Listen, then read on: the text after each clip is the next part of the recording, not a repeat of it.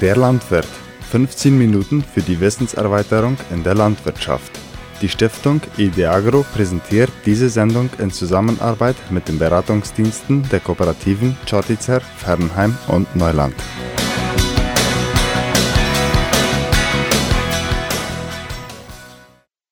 Werte Produzenten, werte Hörer von Der Landwirt, im heutigen Programm wollen wir uns mit dem Thema Umgang mit Wildtieren in der Landwirtschaft beschäftigen.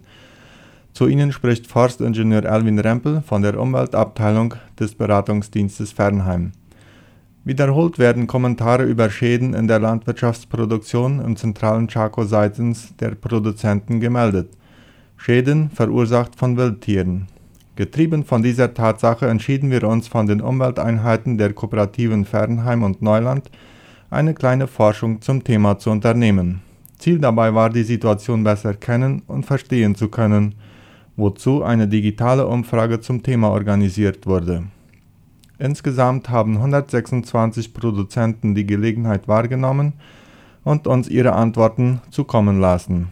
Rund 87 Prozent dieser Produzenten hat bestätigend geantwortet, Konflikte mit Wildtieren zu haben bzw. gehabt zu haben. Davon betroffen ist der Ackerbausektor mit 66 Prozent, der Viehzuchtsektor mit 55 und die Milchproduktion mit 4 Prozent. Einige Produzenten erwähnten zusätzlich Konflikte mit Wildtieren in der Fischzucht oder Bienenzucht zu haben. Zu erwähnen ist, dass in vielen Fällen die Produzenten sich sowohl in Landwirtschaft als auch Viehzucht betätigen. Die allermeisten durch die Umfrage erreichten Landwirtschaftsbetriebe befinden sich im zentralen Chaco mit 58 Prozent, das heißt in den Zonen der Dörfer der Mennonitenkolonien. 13 Prozent der Betriebe befinden sich nördlich vom zentralen Chaco, 10 Prozent liegen in westlichen Zonen und 5 Prozent befinden sich im Osten. Die meisten genannten Wildtiere sind die Wildschweine mit 67 Prozent. Es folgen die Strauße und Papageien mit je 62 Prozent, der beantworteten Fragebögen der Puma mit 46, Tauben mit 40, Carpincho mit 35, Schlangen mit 28 und der Jaguar mit 24 Prozent. Aufgeteilt in den verschiedenen Zonen sieht es wie folgt aus. Im zentralen Chaco ist es dem generellen Bild sehr ähnlich, allen voran die Wildschweine, gefolgt von Strauße, Papageien, Tauben und Carpinchos. Im Norden sind es eher der Puma, Jaguar und die Schlangen, im Westen wiederum Puma, Jaguar und Papageien. In einem Vergleich zwischen dem Produktionssektor und Wildtierart lässt sich herausfiltern, dass der Ackerbau insbesondere von Wildschweinen, Strauße, Papageien, Tauben, Maras und Tapire geschädigt wird. Für die Viehzucht sind es die großen Katzen, sprich Puma und Jaguar, und die Schlangen. Das Capybara, besser bekannt als Carpincho, bereitet sowohl den Ackerbauern als auch Viehzüchtern Probleme. Auch wurde in der Umfrage nachgefragt, ob die Konflikte mit den Wildtieren in den letzten Jahren zugenommen haben, worauf 87% mit Ja geantwortet hat. Und warum die Konflikte zugenommen haben? 77% behauptet, es sei bedingt durch die Errichtung von Wasserreserven in den Produktionszonen, weshalb mehr und für längere Zeit gesichertes Wasser in der Zone existiert. 74% meint, die Erhöhung der Futterreserven durch landwirtschaftliche Kulturen beeinflusse die zunehmenden Konflikte mit Wildtieren.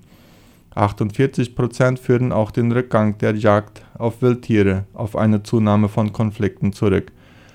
Zudem kommt, dass die Erscheinung gewisser Arten von Wildtiere, zum Beispiel Strauße, die Raubtiere anziehe, was wiederum zu Konflikten in den Viehzuchtbetrieben führe. 14% der Produzenten teilen auch diese Ansicht.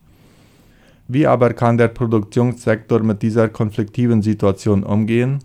82 Produzenten beantworteten diese Frage, wovon 55% meint, man müsse in irgendeiner Form die Bevölkerung dieser Wildtierarten reduzieren. Generell weisen die Antworten auf eine Art Kontrolljagd, Caceria de Control, hin. 15% deutet an, mit einem internen Management auf dem Betrieb könne eine Lösung gefunden werden, zum Beispiel mit Einsetzung des Elektrozaunes. 10% gibt zu verstehen, dass ein Management der Wildtiere gemacht werden müsse, zum Beispiel das Reduzieren der Jagd auf Wildtiere wie Rehe auf den Betrieben, welche somit als Beute für die Raubtiere dienen, oder das Studieren von Gewohnheiten der Wildtiere, um daraufhin dann weitere Entscheidungen treffen zu können. 6% gibt an zu verstehen, die Konfliktsituationen können reduziert werden, indem die Wildtiere verscheucht werden. Hierzu können Esel in den Rinderherden dienen, das Einsetzen von Kuhglocken oder der Gebrauch von Lasertechnologie, um Vögel zu verscheuchen. 2% deutet an, die Konflikte können durch Rindermanagement beseitigt oder reduziert werden. Hier geht man größtenteils davon aus, die Kuhherden mit kleinen Kälbern in den Weiden neben den sogenannten Retiros zu halten. Schließlich erwähnt 1%, dass der Staat eingreifen müsste und den verursachten Schaden ersetzen solle. Nun aber, welche Alternativen haben die Produzenten laut Organisationen, die sich auf Wildtiermanagement spezialisieren, um nicht gegen die Umweltgesetze zu verstoßen? Laut Untersuchungen von Umweltorganisationen wie die WCS zum Beispiel passen sich diese Wildtierarten sehr schnell und mit Leichtigkeit den veränderten Landwirtschaftsbildern an, insbesondere durch die besser gesicherten Wasser- und Nahrungsvorräte und den zusätzlichen Schutz in den Schutzstreifen und Waldreserven. In einem Interview mit der Umwelteinheit der Kooperative Neuland gab die Biologin Laura Villalba von der Stiftung WCS Folgendes zu diesem Thema zu verstehen wir alle wissen, dass die Landwirtschaftsproduktion notwendig für die Nachhaltigkeit ist.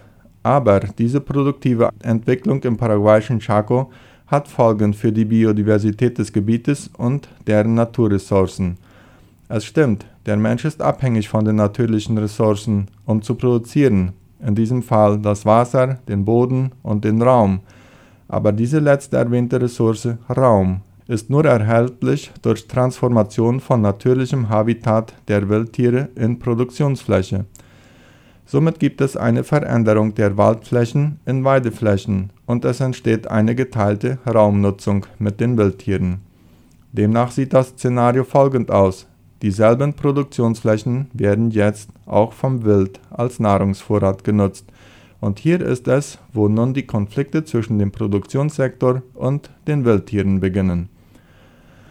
Das Szenario ist komplex und lange Zeit hat der Produzent keine Alternative gehabt, da er auch seitens der zuständigen Regierungsbehörden keine Lösungen bekommen hat, diesen Konflikten entgegenzuwirken. Die großen Raubkatzen wie der Jaguar oder Puma können zum Beispiel pro Tag ein Rind oder drei, vier Schafe oder Ziegen töten. Diese Angriffe generieren wirtschaftliche Verluste für den Produzenten und es bedarf an Alternativen, wenn wir einer tödlichen Lösung für die Wildtiere entgegenwirken wollen, was zudem laut Gesetz strafbar ist. Daher konzentriert sich unsere Arbeit in der Stiftung in der Suche nach Alternativen in Zusammenarbeit mit dem Produzenten. Diese Alternativen nennen wir Technicas Antidepredatorias, zu Deutsch in etwa Anti-Raubtiertechniken, welche in einer Serie von Techniken bestehen, um die Konflikte zu reduzieren. Unter den Alternativen, die wir haben, ist zum Beispiel das Einsetzen einer bestimmten Anzahl von Kuhglocken in einer Kuhherde mit Kälber. Die Technik bringt in gewissen Jahreszeiten allgemein gute Resultate. Des Weiteren gibt es das Einsetzen von Eseln in den Kuhherden. Sobald ein Esel eine Gefahr wittert, beginnt er alarmmäßig zu schreien, wodurch die Wildkatze wiederum von ihrem Angriff ablässt. Eine weitere Maßnahme ist, die Kuhherden mit Kälber aus den konfliktiven Zonen bzw. Weiden rauszunehmen und in weiter entfernten Weiden zu stationieren, wo die Waldreserven weiter abgelegen sind. Um eine Begegnung zwischen Wildkatze und Rind in den Weiden zu verhindern, können auch Wasserangelegenheiten in den Waldreserven angelegt werden. Dann gibt es die LED-Lichter, eine der bisher effektivsten Techniken, das einzige Problem hierbei ist, dass sie zur Gewöhnung beim Wildtier führt. Daher ist es ratsam, diese Technik nur in Zeiten größter Sterblichkeitsraten einzusetzen, drei bis vier Monate, wo die Angriffe am häufigsten sind.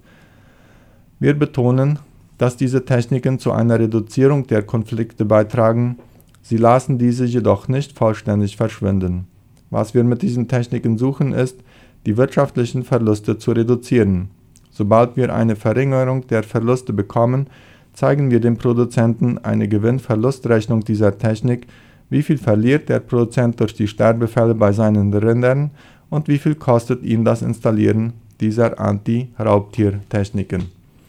Im Chaco haben wir in verschiedenen Fällen eine Effektivität von 70% bekommen. Auf diese Art wird der Aufwand des Produzenten also entschädigt.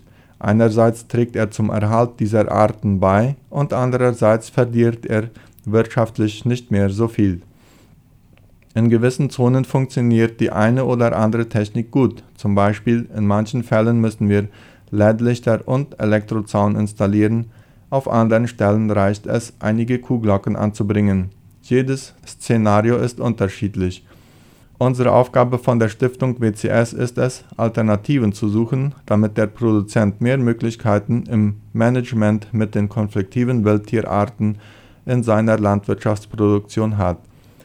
Es ist eine konstante Arbeit, weil die Produktion dynamisch ist und die Konflikte werden weiter bestehen, da beide miteinander im selben Raum leben. Soweit die Worte von Biologin Laura Villalba.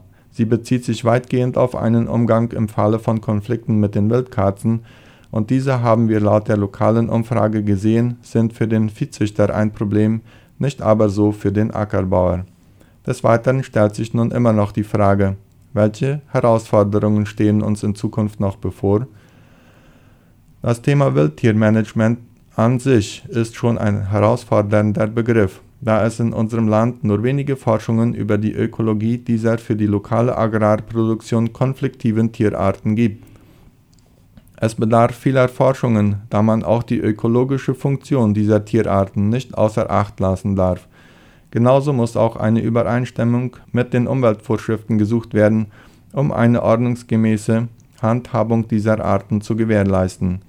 Es ist daher nicht unsinnig, nach Argumenten zu suchen, um eine gewisse Anpassung der Umweltnormen bei den zuständigen Behörden zu suchen, welche es ermöglicht, gezielt und kontrolliert gewisse Exemplare aus dem Wildtierbestand zu entnehmen der Produktionssektor braucht die Unterstützung der zuständigen Autorität in diesen Themen, um in diesem Sinne in sicherer Art und Weise die Situation zu meistern.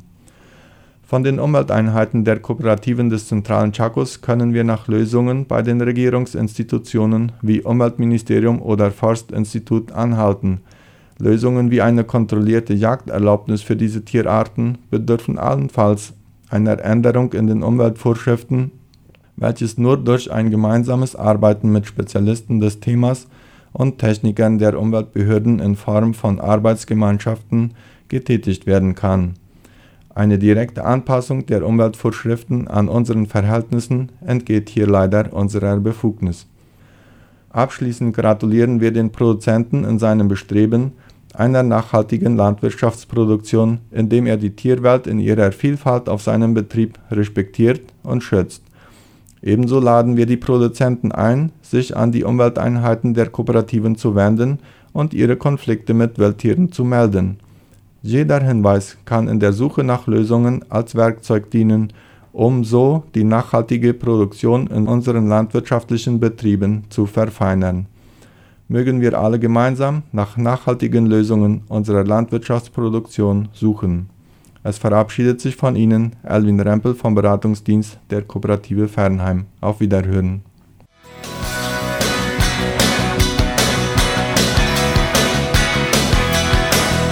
Der Landwirt, eine Produktion von Radio ZB30 und der Stiftung Ideagro. Agro.